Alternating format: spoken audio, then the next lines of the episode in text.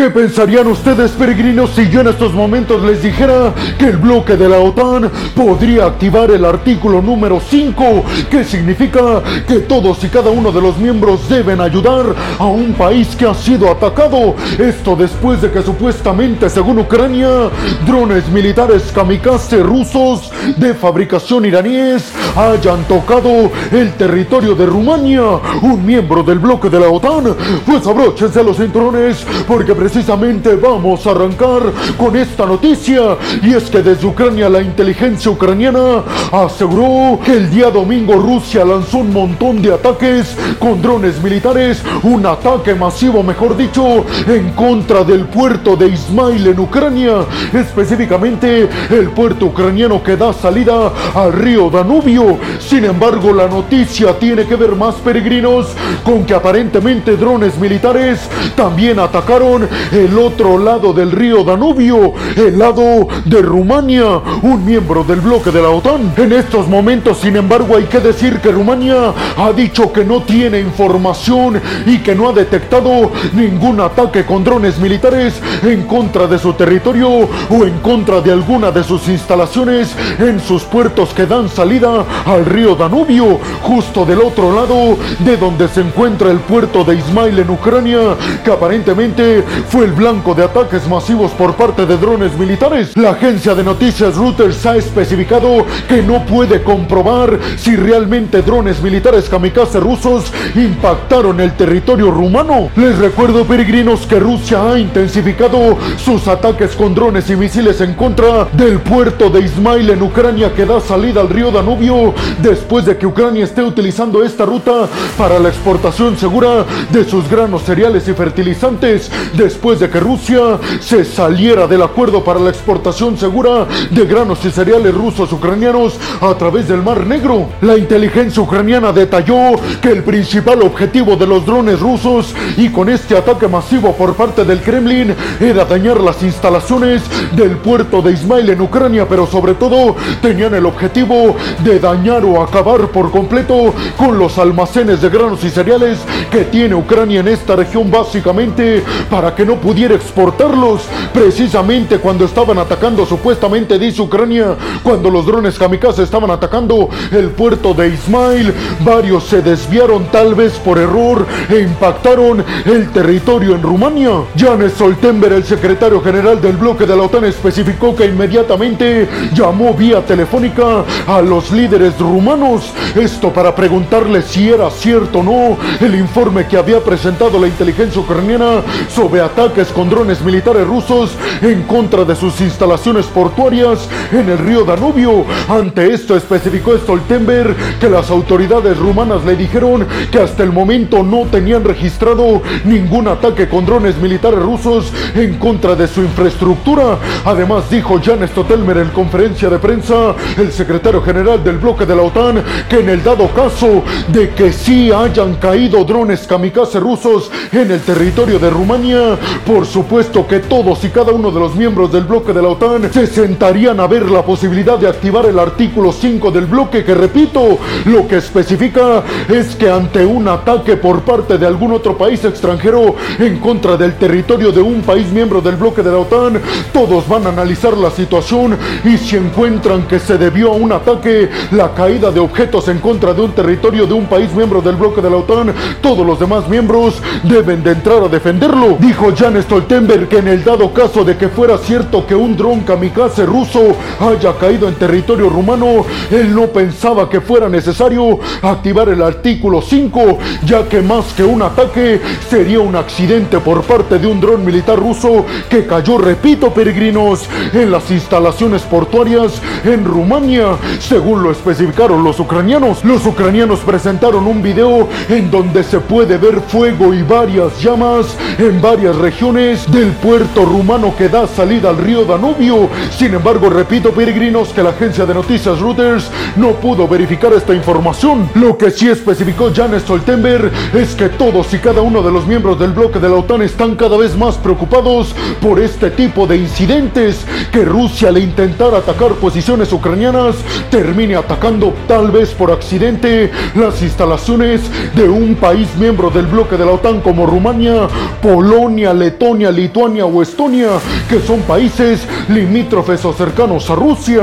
¿Ustedes qué piensan, peregrinos? ¿Creen realmente que sea cierto lo que especifica este informe de la inteligencia ucraniana sobre ataques con drones kamikaze en contra del territorio rumano? Y sobre todo les preguntaría, en el dado caso de que así fuese, ¿creen que la OTAN activaría el artículo 5 para atacar a Rusia? ¿Creen que lo que quiere Ucrania es que el bloque de la OTAN entre directamente en el conflicto?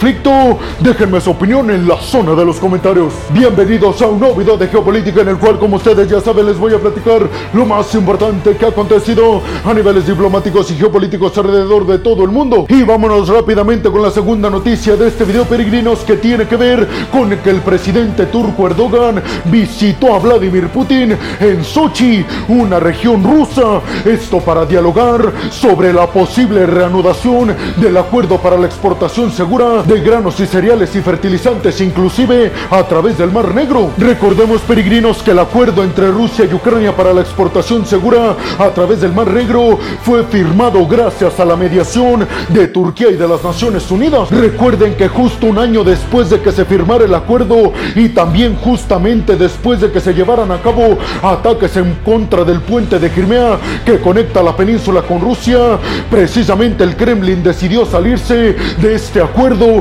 cancelándolo por completo, haciendo que el Mar Negro se convirtiera en un polvorín de tensiones militares entre Rusia y Ucrania. Precisamente por este tema a Turquía le preocupa muchísimo que se vuelva a realizar este acuerdo para que el Mar Negro no se convierta en un escenario de guerra entre Rusia y Ucrania. Recordemos que Turquía comparte el Mar Negro con los demás países, incluidos Rusia y Ucrania. Turquía no quiere que sus puertos corran riesgo por los ataques entre Rusia y Ucrania. Erdogan dijo después de su reunión en privado con Vladimir Putin y en conferencia de prensa que ve muchas posibilidades de convencer a Vladimir Putin de que vuelva a reanudar el acuerdo para la exportación segura de granos y cereales rusos ucranianos a través del Mar Negro. Calificó Erdogan como unas pláticas muy exitosas con Vladimir Putin en Sochi. Erdogan especificó que lo que le ofreció Turquía a Rusia es vigilar más de cerca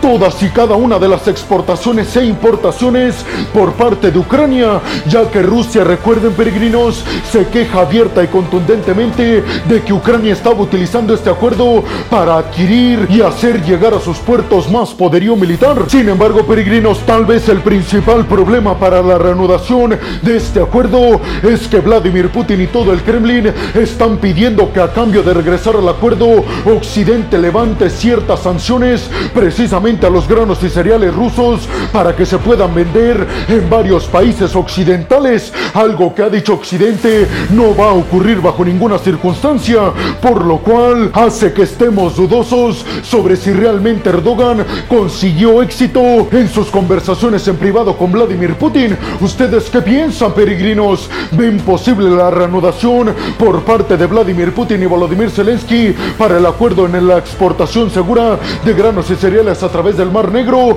¿Creen realmente que Erdogan puede convencer a Vladimir Putin de regresar al acuerdo? Y sobre todo les preguntaría, ¿ustedes creen que Occidente ceda ante Rusia levantando ciertas sanciones al Kremlin con la promesa de volver a este acuerdo y hacer el Mar Negro una región mucho más segura? Déjenme su opinión en la zona de los comentarios. Y vámonos rápidamente con la tercera noticia de este video, peregrinos, que tiene que ver con algo que seguramente ya han escuchado en distintos medios de comunicación. Y es que esta noticia tiene que ver con que Volodymyr Zelensky, el presidente ucraniano, acaba de comunicar de forma oficial que va a sustituir al actual ministro de la defensa ucraniana, Oleksiy Reznikov. Zelensky aseguró que esta decisión viene encaminada con su intención de reorganizar y de sustituir a varias figuras diplomáticas de Ucrania y a varias figuras dentro de su gabinete, lo que sería, peregrinos, la reorganización y la sustitución más grande en puestos diplomáticos ucranianos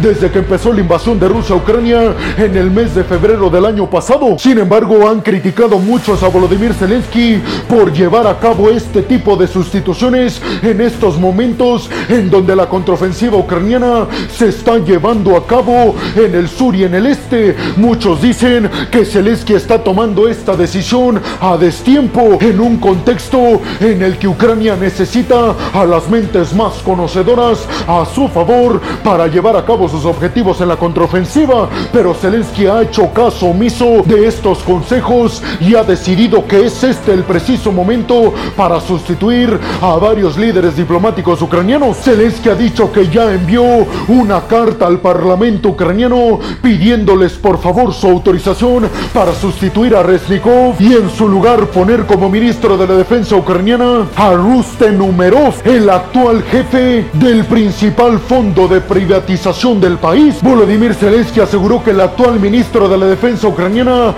Oleksiy Resnikov, ha sido pieza fundamental y clave para que los aliados occidentales decidieran apoyar a Ucrania económica y militarmente, por lo cual dijo, es un absoluto héroe en la historia de Ucrania y yo, al igual que todos los ucranianos, le debemos respeto y gratitud. Sin embargo, Zelensky dijo que esto no tiene que ver con que esté haciendo mal su trabajo Resnikov, sino que necesita sustituir a varias figuras que ya llevan años en sus puestos precisamente para evitar corrupción en este tipo de puestos de alto rango en Ucrania. Dijo Zelensky, tenemos puesta la mira en acabar por completo con la corrupción política en nuestro país para que la Unión Europea y el bloque de la OTAN no tengan excusas y nos admitan de la forma más inmediata posible. Sin embargo, escuchen bien esto, peregrinos, porque hay un dato que tal vez no han escuchado y es que Volodymyr Zelensky estaría sustituyendo a Resnikov por Umerov,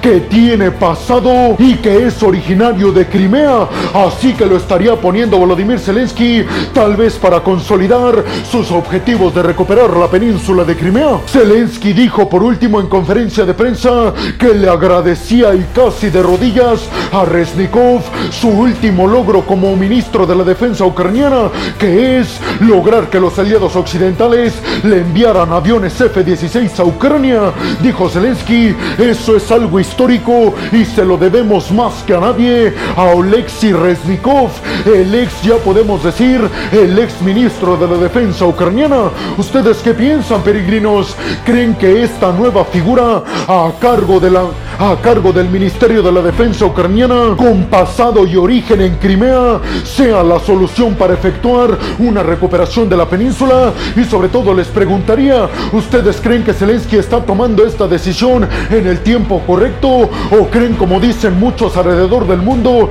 que está tomando esta decisión en un pésimo momento ya que actualmente se está desarrollando la contraofensiva ucraniana en el este y en el sur? Déjenme su opinión en la zona de los comentarios. Y vámonos rápidamente con la cuarta noticia de este video, peregrinos, que tiene que ver con una llamada telefónica que mantuvieron Macron, el presidente francés, y Volodymyr Zelensky, el presidente ucraniano. Una llamada telefónica que aseguró Zelensky tenía el objetivo principal de convencer a Macron de entrenar a pilotos ucranianos en territorio francés. Ante esto, Volodymyr Zelensky dijo que tenía que decir una noticia muy importante y la noticia era que Macron dijo sí al entrenamiento y la capacitación de pilotos ucranianos en territorio francés. Lo curioso, escuchen bien peregrinos, es que Francia no tiene aviones de combate F-16, por lo cual se entendería que estaría capacitando Francia a pilotos ucranianos para que sepan operar aviones Rafale franceses,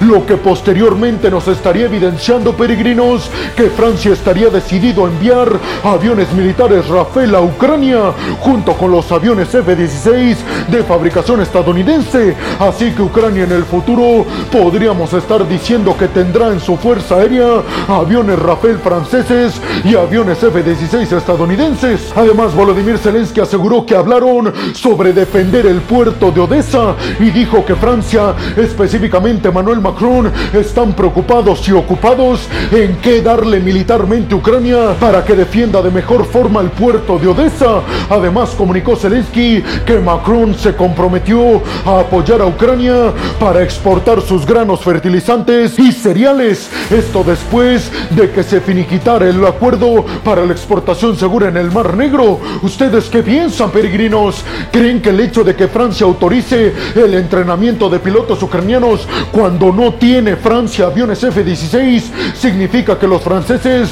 estarán enviando a Ucrania aviones Rafale de fabricación francesa? Y sobre todo les preguntaría, ¿creen que en el dado caso de que esto se concrete, Ucrania con aviones militares F-16 y Rafale franceses podrá recuperar ahora sí de una vez y por todas los territorios que Rusia tiene controlados ilegalmente? Déjenme su opinión en la zona de los comentarios. Y vámonos rápidamente con la quinta noticia de este video peregrinos y ahora nos vamos hasta la cumbre del G20 que se estará llevando a cabo a finales de esta semana en Nueva Delhi en la India y es que tiene que ver con declaraciones que ofreció el presidente estadounidense Joe Biden con respecto a la decepción tan grande que tiene de que Xi Jinping no vaya a asistir a la cumbre del G20 en Nueva Delhi en la India. Dijo Joe teníamos pronosticada una reunión entre ambos en el marco de la cumbre del G20 justo como la tuvimos el año pasado. Obviamente dijo Joe